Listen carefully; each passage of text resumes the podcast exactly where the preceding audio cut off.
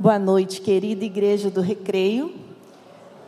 É com muita alegria né, que nós estamos aqui mais uma vez e hoje com um pouquinho já de dorzinha no coração.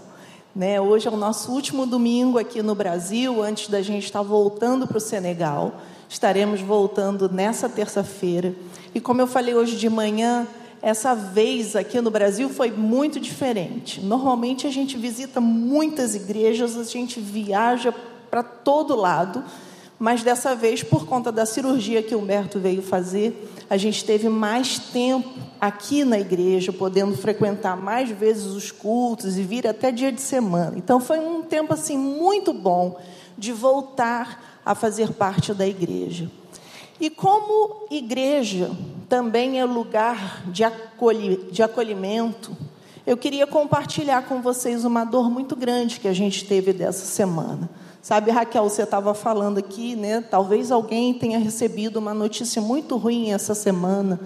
E nós recebemos uma notícia muito ruim essa semana.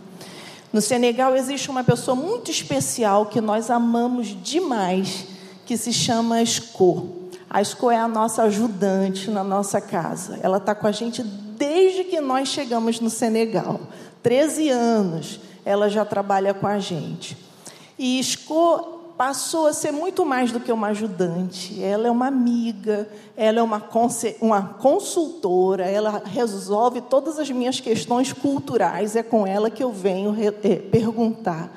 E ela passou a ser parte da nossa família. E para vocês é, entenderem a dimensão do nosso relacionamento, a Esco começou com a gente solteira, depois se casou, teve a sua primeira filhinha, e a sua primeira filhinha se chama Aua Elisângela. Elisângela sou eu, né? Todo mundo me conhece por Elis, mas eu sou Elisângela. Isso é uma honra muito grande que ela fez para a nossa família, em colocar o meu nome no nome da filha dela.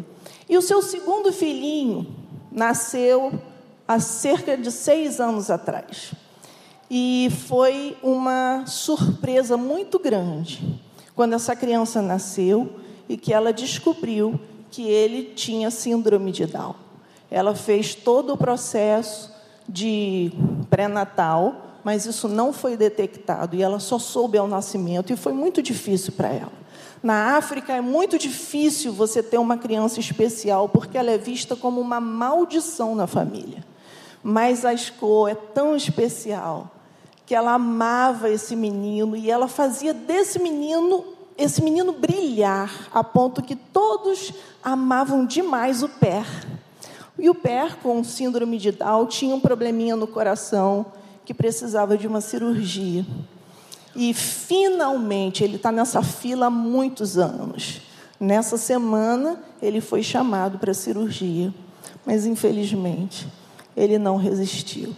E nessa terça-feira, a gente recebeu essa triste notícia de que o pé tinha partido.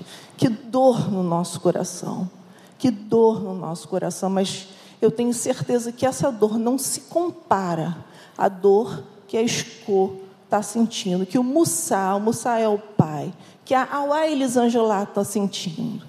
Então eu queria convidar você, nesse momento, a orar por essa família.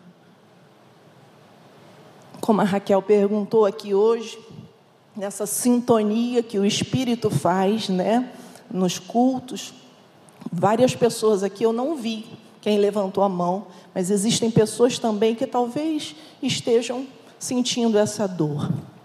E dor de perda, dor de um diagnóstico, dor de alguma coisa que mexeu com a sua estrutura.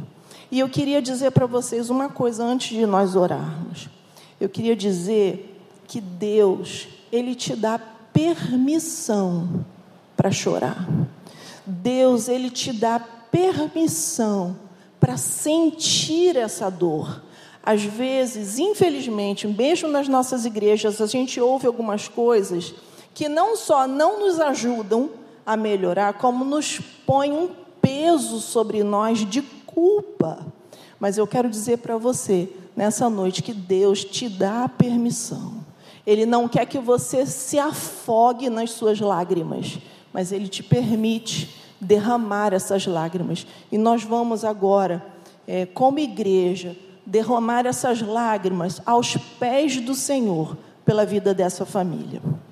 Deus, eu, em nome de Jesus, assim como todos os meus irmãos aqui, queremos colocar diante de Ti a vida da Esco, a vida da, do Mussá, a vida da Auá, de todos os familiares que sofrem nesse momento uma dor que a gente não consegue nem explicar. Que o Senhor esteja sendo o conforto dessa família. Eles não te conhecem, Senhor, eles não te conhecem. E quem sabe esse será o caminho para que eles venham a se aproximar do Senhor. Pai, abençoa essa família. Abençoa também todos esses que estão aqui, com os corações doídos, com os corações sofridos. E eu quero pedir, Senhor, no nome de Jesus, uma bênção toda especial sobre a vida do Humberto, para que ele possa estar ministrando a esses corações, no nome de Jesus. Amém, Pai.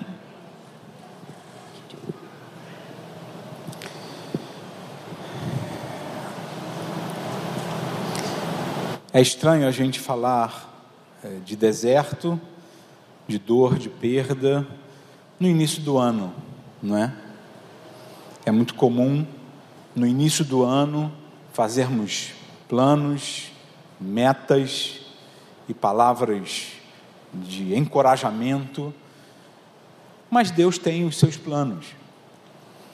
E essa noite, a gente queria pensar um pouco nisso, é, nos desertos que se apresentam para nós. Nós lemos um texto hoje de manhã e falamos sobre decisões como alinhar a nossa vontade à vontade de Deus, como descobrir a vontade de Deus. E esse texto, ele existe, ele aconteceu exatamente pós a ressurreição de Jesus, antes dele subir ao céu. Algumas semanas ali, Jesus falou coisas tão importantes. E ele viveu uma situação muito particular com dois dos seus discípulos foi numa caminhada. E nessa caminhada, esses dois deram sinais concretos, reais, de que eles estavam vivendo um deserto na alma, uma enorme decepção. E eu queria ler com você esse texto de Lucas, capítulo 24, a partir do versículo 13. Eu estarei lendo, na minha Bíblia é a, a NVI, a nova versão internacional e vai estar projetado aqui atrás e você pode acompanhar é, comigo na NVI ou, se você preferir, no teu smartphone ou na tradução que você tem em mãos. Lucas 24, a partir do versículo 13. Naquele mesmo dia, dois deles estavam indo para um povoado chamado Emaús, a 11 quilômetros de Jerusalém.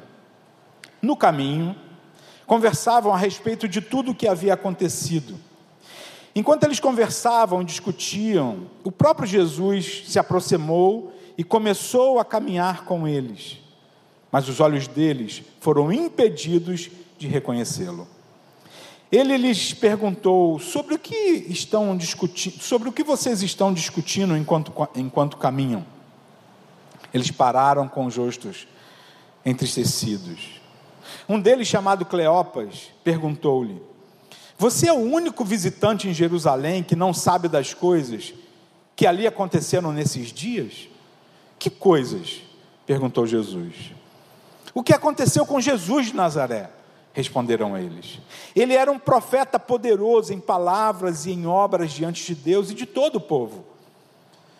Os chefes dos sacerdotes e as nossas autoridades o entregaram para ser condenado à morte e o crucificaram. E nós, nós esperávamos que era ele quem ia trazer a redenção a Israel.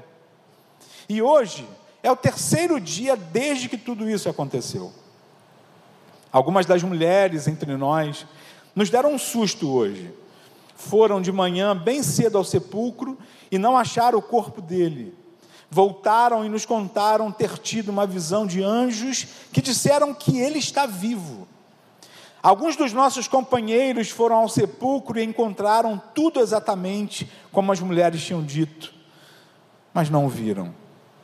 E ele lhes disse: Como vocês custam a entender, e como demoram a crer em tudo que os profetas falaram. Não devia o Cristo sofrer estas coisas para entrar na sua glória? E começando por Moisés e todos os profetas, explicou-lhes o que constava a respeito dele em todas as Escrituras. Ao se aproximarem do povoado para o qual estavam indo, Jesus fez com que ia, Jesus fez como quem ia mais adiante, mas eles insistiram muito com ele. Fica conosco, pois a noite já vem. O dia já está quase findando. Então, ele entrou para ficar com eles. Quando estava à mesa com eles, Jesus tomou o pão, deu graças, partiu e o deu a eles. Então os olhos deles foram abertos e o reconheceram, e ele desapareceu da vista deles. Perguntaram-se um ao outro: não estava queimando o nosso coração enquanto ele nos falava no caminho e nos expunha as Escrituras? Levantaram-se e voltaram imediatamente para Jerusalém. Ali encontraram os onze e os que estavam com eles reunidos, que diziam: É verdade, o Senhor ressuscitou. E apareceu a Simão. Então os dois contaram o que tinha acontecido no caminho e como Jesus fora reconhecido por eles quando partia o pão. Amém. Eu amo esse texto. Esse texto, ele traz para nós muitos ensinamentos. Eu tenho meditado nesse texto nos últimos meses.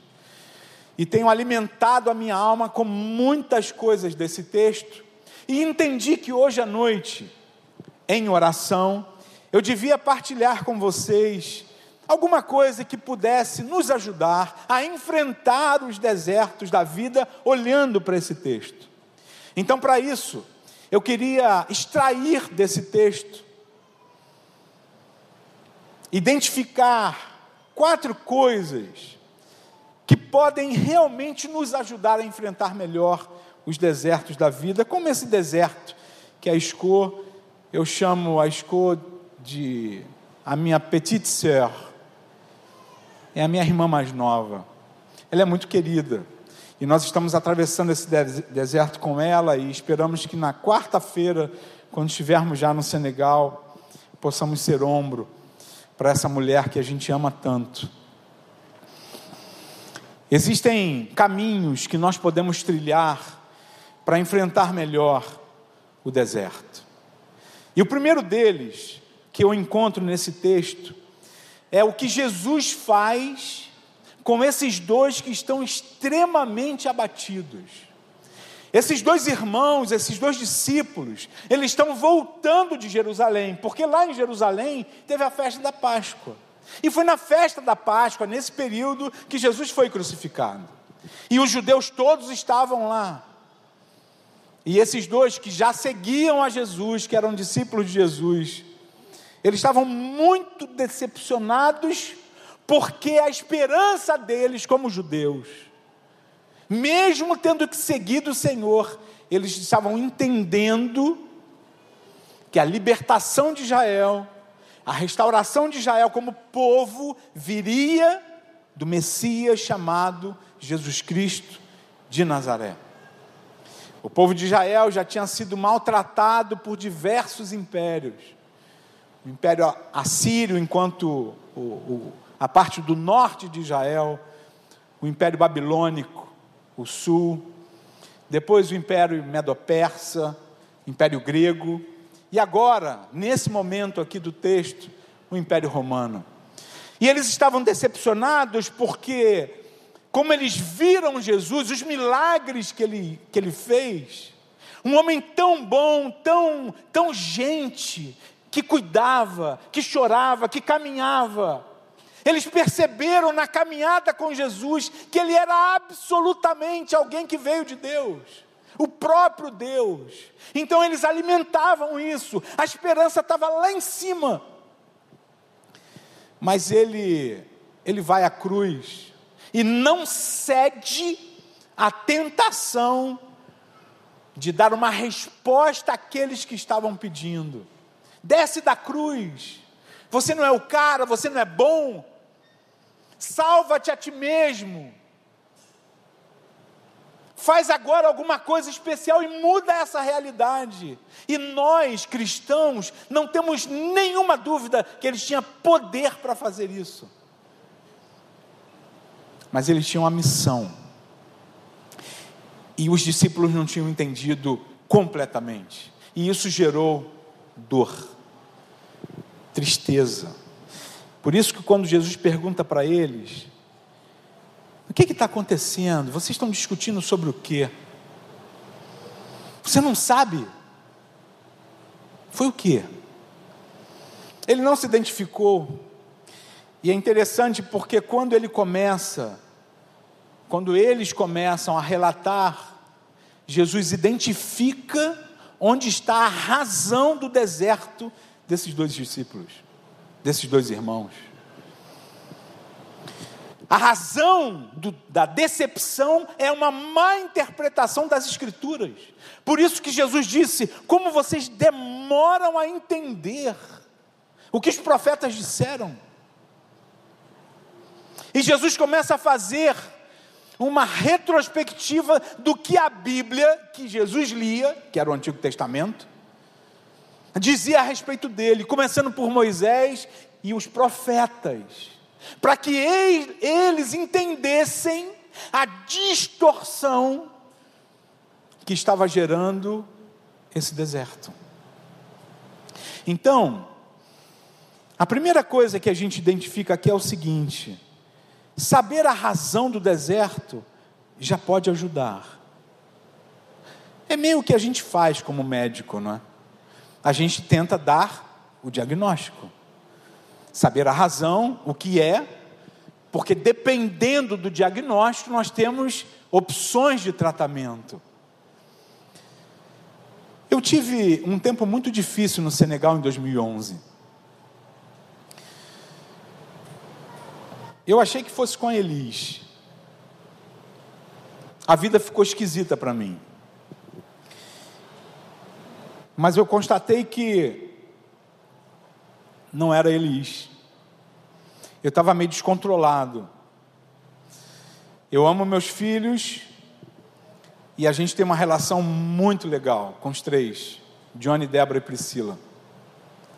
E eu estava levando o Johnny na escola, nesse período meu, e o Johnny mexeu no rádio, como fez tantas vezes, mas eu estava nervoso. E eu dei um tapa na perna dele.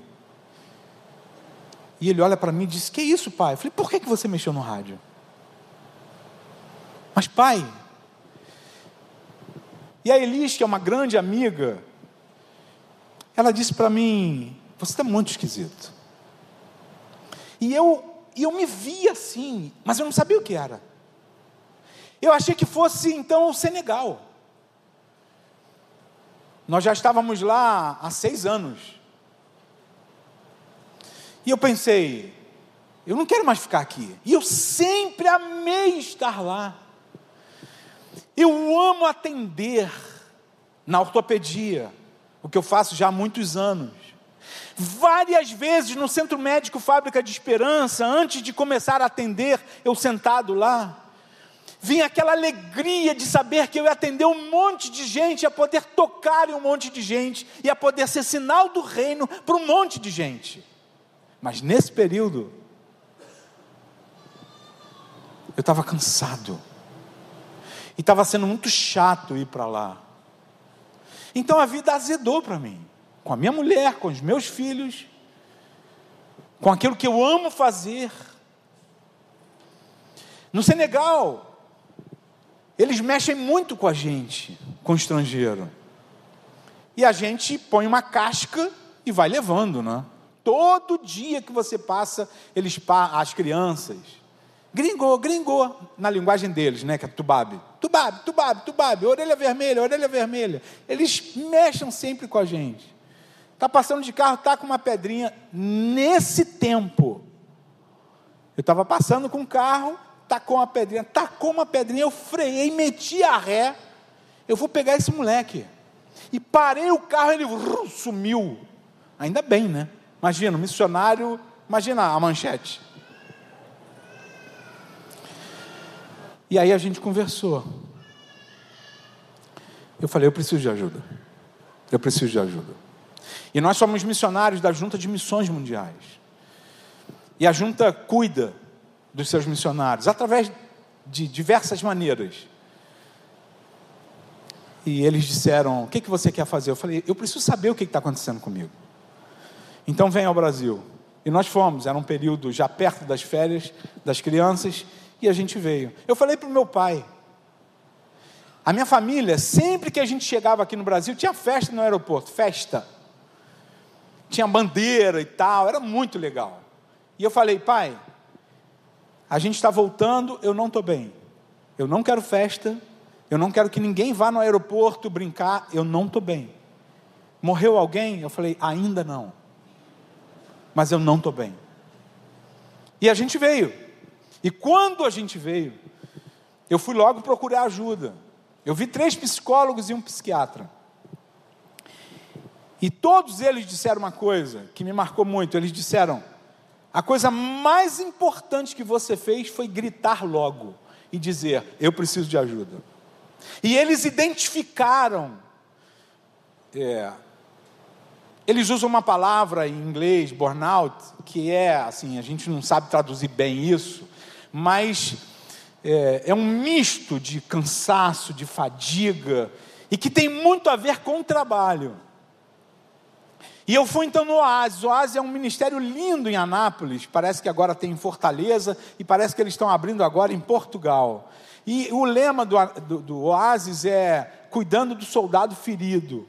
E alguém disse isso para mim na época, disse, cara, tu está ferido, tu está quebrado, vai para a base, vai para a base, sai do front, vai para a base. E nós fomos lá duas semanas, eu e Elis, sem crianças. Aconselhamento psicológico, aconselhamento pastoral. E numa das minhas devocionais, numa das minhas devocionais eu eu senti saudade de Deus. Eu estava sozinho. É um lugar maravilhoso lá. Quem tem saudade? A gente tem saudade que está longe, não é? E eu percebi que eu estava longe. E aquilo foi tão ruim, tão bom, porque foi um diagnóstico. E eu percebi que eu estava sendo acolhido, acolhido. E foi maravilhoso saber que no meio desse deserto, Deus estende a mão de diversas maneiras. Mas a identificação para mim foi muito importante para que eu pudesse ter tido ajuda. Então, é, quando a gente atravessa um deserto, é muito bom saber o porquê desse deserto. Alguns desertos, gente, eles nos sobrevêm de uma maneira que a gente não espera, a gente não provocou, um acidente, uma amputação. Ninguém pede isso. Às vezes nós somos passivos, não é?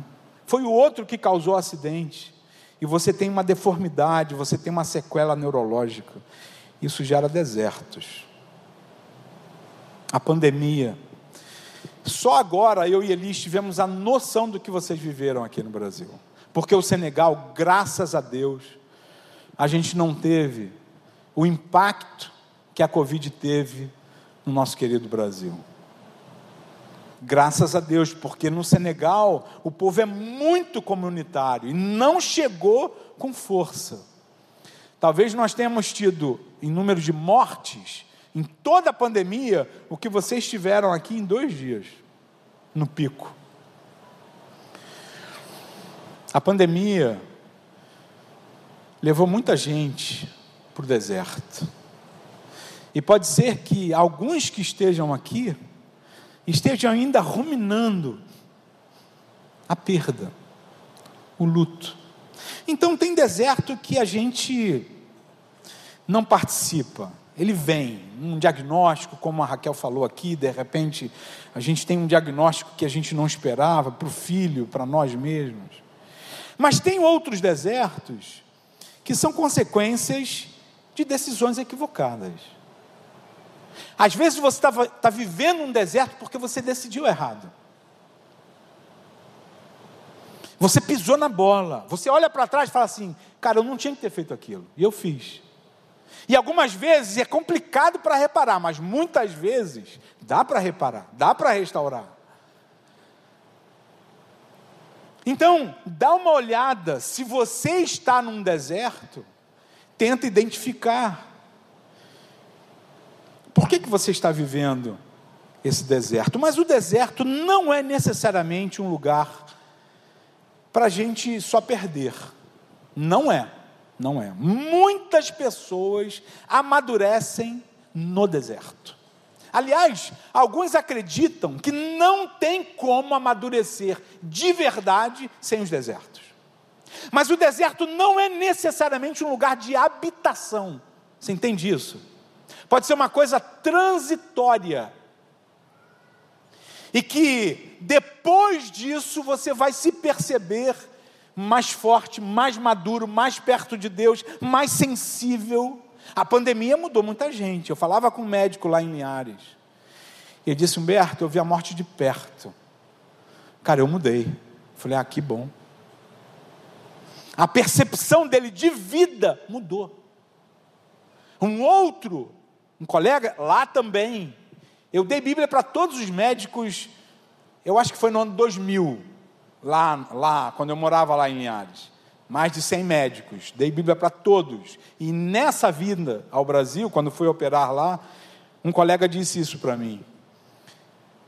Ele disse: Eu lembrei de você esses dias, algum tempo atrás. Falei: Ah, que bom, legal, por quê? Sabe aquela Bíblia que você me deu?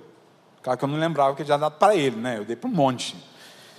Então, rapaz, eu quase morri de Covid. E eu comecei a ler.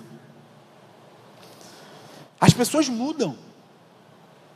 Os desertos, a dor, a perda, as dificuldades podem, isso não é automático, não é automático. Quem cruza o braço vai ficar no deserto, vai ficar amargo, vai sofrer, não vai avançar. Por isso eu gosto desse texto, porque só o fato de saber que esses dois estão caminhando, isso já é um sinal muito interessante para a gente pensar. Vamos caminhar, gente, vamos caminhar, ainda que nós estejamos no deserto, ainda que venha um deserto, Vamos caminhar.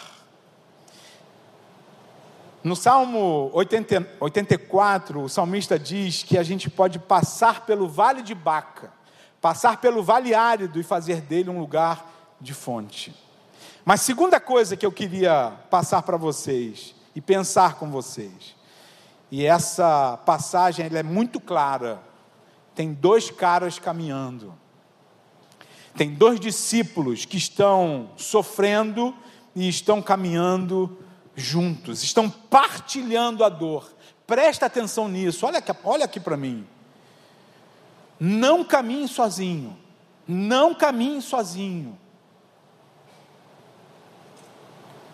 Se você vai passar por um deserto, ou se você está num deserto, se você está num tempo difícil, não caminhe sozinho. Nós precisamos de amigos, nós precisamos de gente do lado para chorar com a gente, para ser ouvido. A amizade é uma coisa muito preciosa. Vamos pegar o martelo e bater com força nessa sociedade que está quebrando as relações interpessoais. Nós fomos criados à imagem de Deus. E imagem de Deus tem muito a ver com a relação da Trindade: Deus Pai, Deus Filho e Deus Espírito Santo. Essa relação harmoniosa. A gente precisa olhar para a criação e lembrar que você e eu somos, ou temos, a imago Dei, essa imagem de Deus. A gente não consegue fazer isso com animal irracional. A gente não consegue fazer isso com as máquinas. Nós precisamos de gente, gente que chora, gente que sente. Eu e você. Se a gente perguntasse para esse, a Bíblia fala que um, o nome de um é Cleopas, não é isso? O outro a gente não sabe. Se a gente pergunta para esse outro e fala assim: quem é esse cara aí que está do teu lado? Quem é esse teu amigo aí que você está partilhando essa dor que você está chorando e tal? Ele vai dizer: é Cleopas. E aí eu queria te perguntar: quem é o teu amigo? Quem é a tua amiga? Quais são os teus amigos? Quem é o teu companheiro de caminhada? Você não precisa sofrer sozinho. Não, não. Invista em alguém em 2022. Em alguém talvez que você tenha perdido. Sim. Eu não estou acompanhando muito isso de perto. Eu não sou de rede social. Eu preciso melhorar muito nisso. Mas dizem por aí que tem família se dividindo através das redes sociais. É verdade isso? Amizades sendo desfeitas por causa de questões nas redes sociais. É verdade isso? Então, quem sabe, esse ano você pode dar uma reinvestida. Alguém que você caminhou tantos anos e você perdeu. Não, vai buscar. Ou algo novo, célula. Eu acredito muito em células. Acredito na, na perspectiva de multiplicação, claro, também. Mas acredito muito na relação interpessoal. Gente, desculpa, mas aqui não dá para conhecer todo mundo. Não dá, nem nós aqui. Vocês conhecem que está por aqui, né? André, pastor Vander, pastor Rogério, pastor Tiago. Mas não tem como vir aqui um domingo à noite e falar com dez pessoas. Não tem como. Mas na célula tem. E a gente descobre pessoas. É tão bonito isso. Às vezes a gente atravessa o oceano, vai lá na outra ponta, e aí a gente fica três meses numa comunidade de fé e nós encontramos pessoas que nós podemos caminhar. Não caminhem sozinhos. O apóstolo Paulo disse para, as igrejas da Galácia: levem as cargas um dos outros. O apóstolo Tiago disse: confessem os pecados uns aos outros. Orem uns pelos outros para que vocês sejam curados. A cura na confissão a cura na, na, no, na, na conversa. Como é bom a gente caminhar com alguém. Quem é o teu Cleopas? Quem é a tua Cleopas? Porque é masculino. Com quem que você divide as tuas cargas, as tuas dores? Às vezes nós estamos à beira do precipício. Aí a gente chama um amigo, cara, eu tô mal, eu tô mal. Tô mal com a minha mulher estou mal com Deus, cara, eu errei, eu pequei. E aí vem um amigo e traz a gente para o trilho. Não é, amigo não é aquele que vai acariciar sempre, né? O amigo amigo é aquele que vem que às vezes racha a gente, né? E bate na nossa cabeça, tá maluco? Tá doido? Olha o que você está fazendo com teu filho. E corrige a gente. Nós precisamos disso. Eu queria muito estimular você a fazer isso. E eu queria dar uma palavra para os nossos pastores e para os nossos líderes. Nós precisamos de amigos espirituais. Os líderes e pastores do mundo inteiro, muitos, estão sós, sozinhos. E aí, deixa eu contar uma coisa triste. Eu fui falar para um grupo de pastores, mais de 100 pastores, e eu contei o que eu vivi nessa minha crise emocional de 2011. E rasguei o coração para eles. Eu tinha 10 minutos. E eu falei em 10 minutos o quanto eu sofri.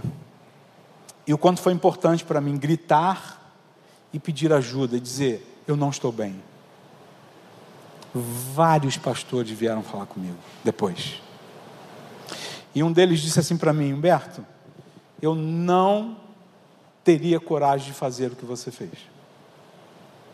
Porque muitas vezes nós, pastores e missionários, as pessoas colocam a gente no lugar que não é nosso.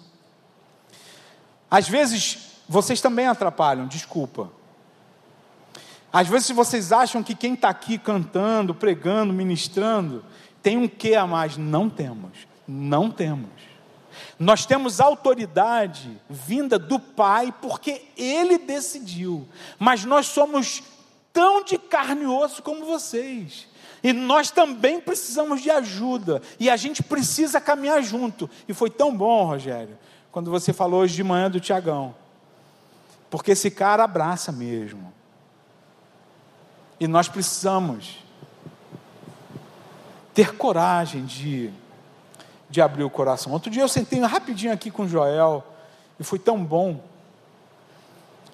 Não caminhe sozinho. Invista em alguém. Mas invista de verdade. Vai tomar um café, vai passear, vai caminhar de verdade, literalmente. Terceiro, busque a Deus. O deserto desses dois discípulos, ele foi invadido por Jesus. Jesus identifica o problema e traz eles para a palavra. Queridos, a Raquel já adiantou isso aqui. A palavra de Deus, ela é, ela é viva.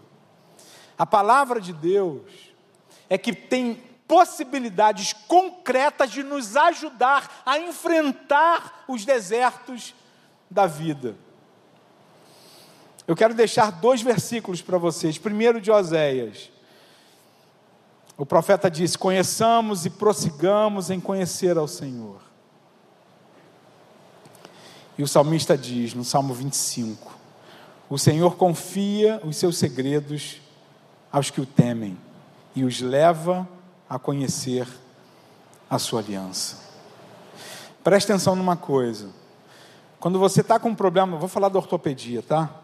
Quando você está com um problema de joelho, você estava jogando bola, torceu, teu joelho inchou, você até vai procurar um, um médico qualquer, né? Tipo, para te ajudar e tal. Mas via de regra, quando você percebe que o negócio realmente não está bom, você vai no especialista. Isso acontece no Brasil, viu, gente? Ou não só no Brasil, mas no primeiro mundo não é assim. Você não pode você mesmo decidir ir no especialista. Normalmente você vai passar primeiro, tendo dinheiro mesmo, tá? Você vai passar primeiro, nos Estados Unidos é assim, em França também, em vários lugares. Um, um, uma geralzão, e é o geralzão que vai te indicar o especialista. Mas aqui no Brasil a gente escolhe. Estou com um problema no ombro, vou no especialista de ombro. Estou com uma dor na mão, vou lá no especialista de mão. Por quê? Porque o especialista é o cara que, além de ter feito a formação geral, ele tem uma formação extra. E aí só vê aquilo todo dia, todo dia, todo dia, ele se habitua, ele se aperfeiçoa, ele sabe mais do que os outros. E eu queria lembrar para você do teu Criador. Deus, Ele conhece muito bem os desertos, todos, não importa a origem, Deus conhece o deserto. E Deus sabe como vai, como ele pode te ajudar a atravessar esse deserto e fazer desse deserto um lugar de fonte, uma fonte de maturidade, uma fonte de alegria, para acontecer o que aconteceu com Jó. Eu amo o livro de Jó. Amo. Complexo, sim.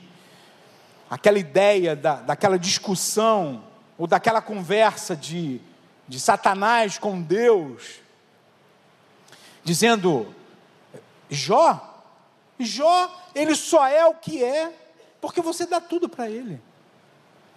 A, a, a, a fidelidade de Jó para você, Deus, só acontece porque você dá tudo. Tira para você ver. É mais ou menos assim, né?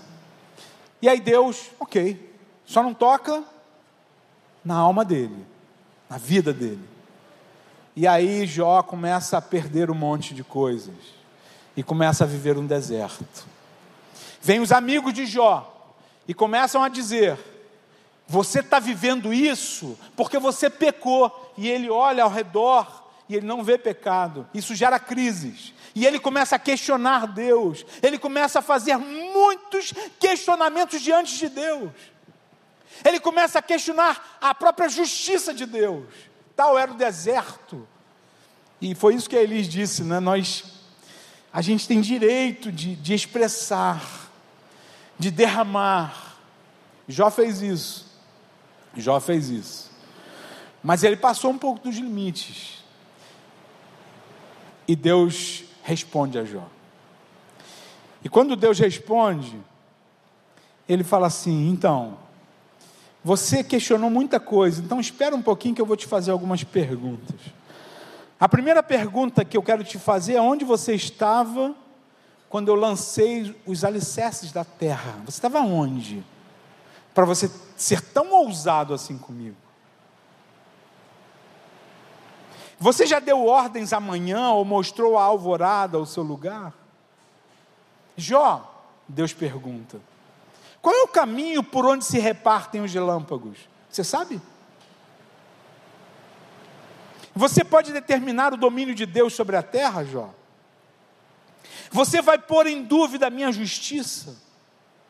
E Deus troca com Jó, e Jó ainda responde, e Deus ainda fala. E no final desse deserto, e no final de, dessas trocas, dessas conversas, e no final da amargura de Jó, diante de tudo que ele viveu, diante de Deus, inclusive,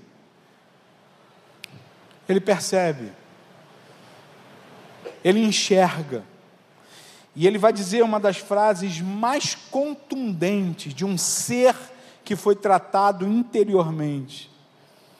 Ele diz: Antes eu te conhecia de ouvir falar, mas agora os meus olhos te veem.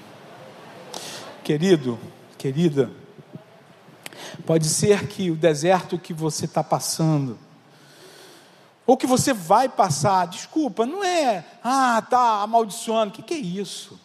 O que eu estou dizendo é que você e eu, como seres humanos, estamos sujeitos a alguns desertos. E quando isso acontecer, identificando qual é o deserto, caminhando com alguém e buscando a palavra, buscando Deus especialista, você vai poder fazer como Jó fez.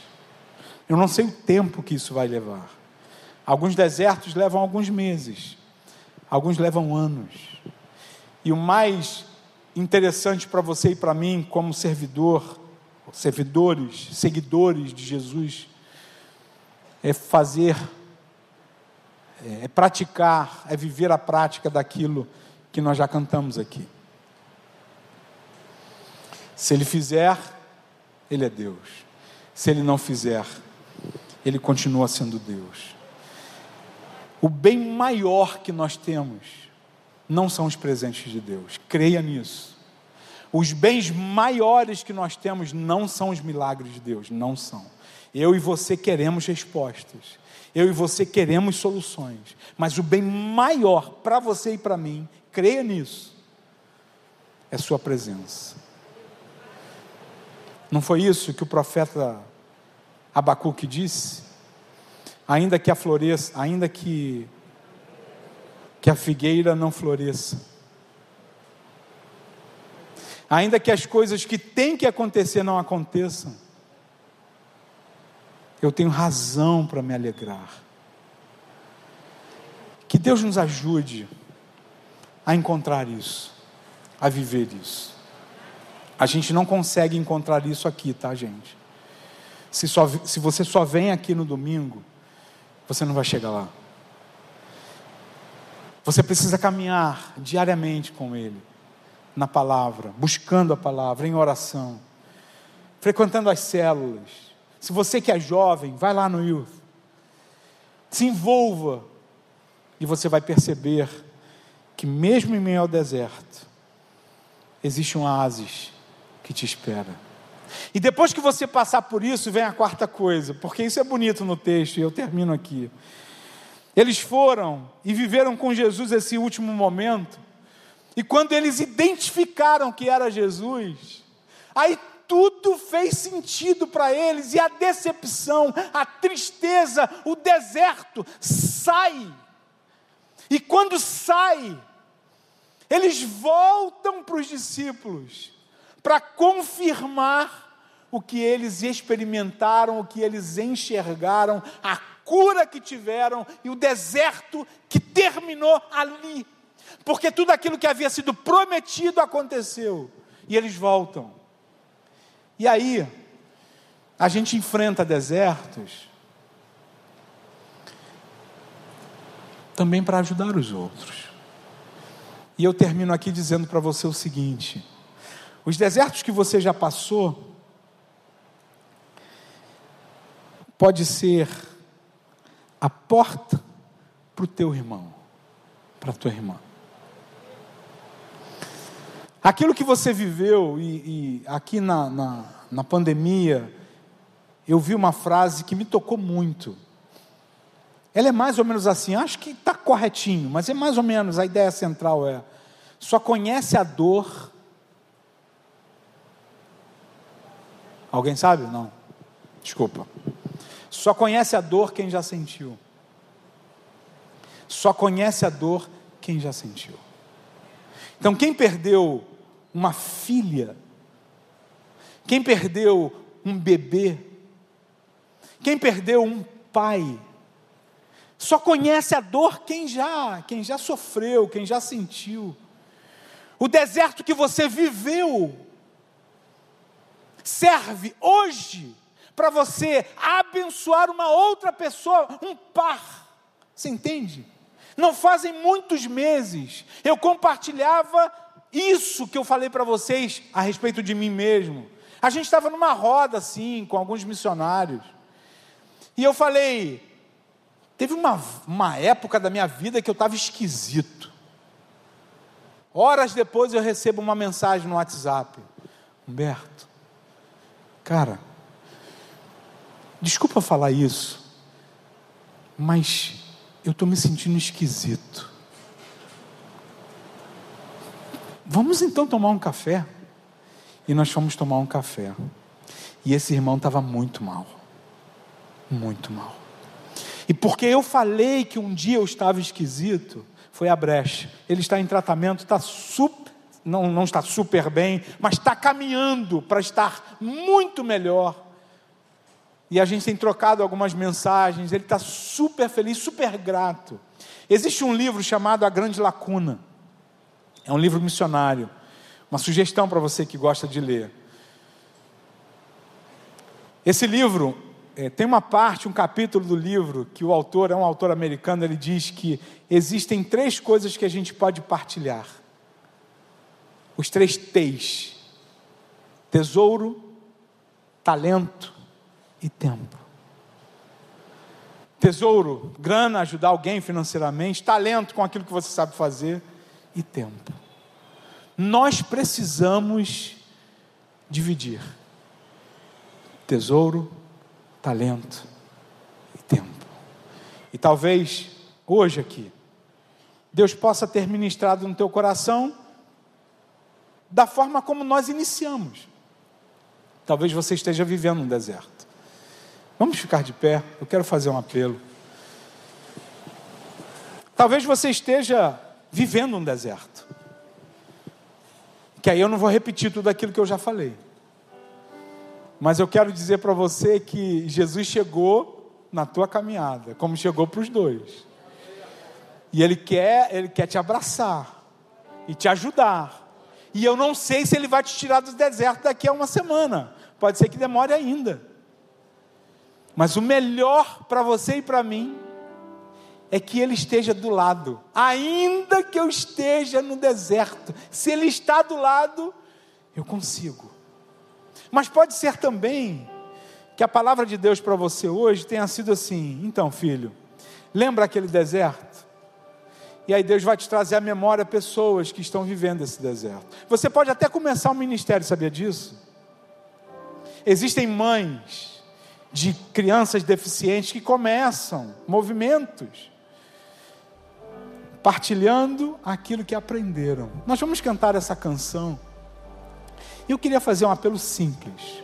Se você está no deserto e você deseja se colocar diante de Deus com essa consciência daquilo que Ele pode fazer e daquilo que o teu irmão pode fazer, não caminhe sozinho. Mas talvez Deus esteja tocando hoje no teu coração para abraçar alguém que você perdeu, que está longe, e que você vai ser canal para que ele vença e passe o deserto. Vamos cantar, e se você deseja, vem aqui na frente e nós vamos orar por você.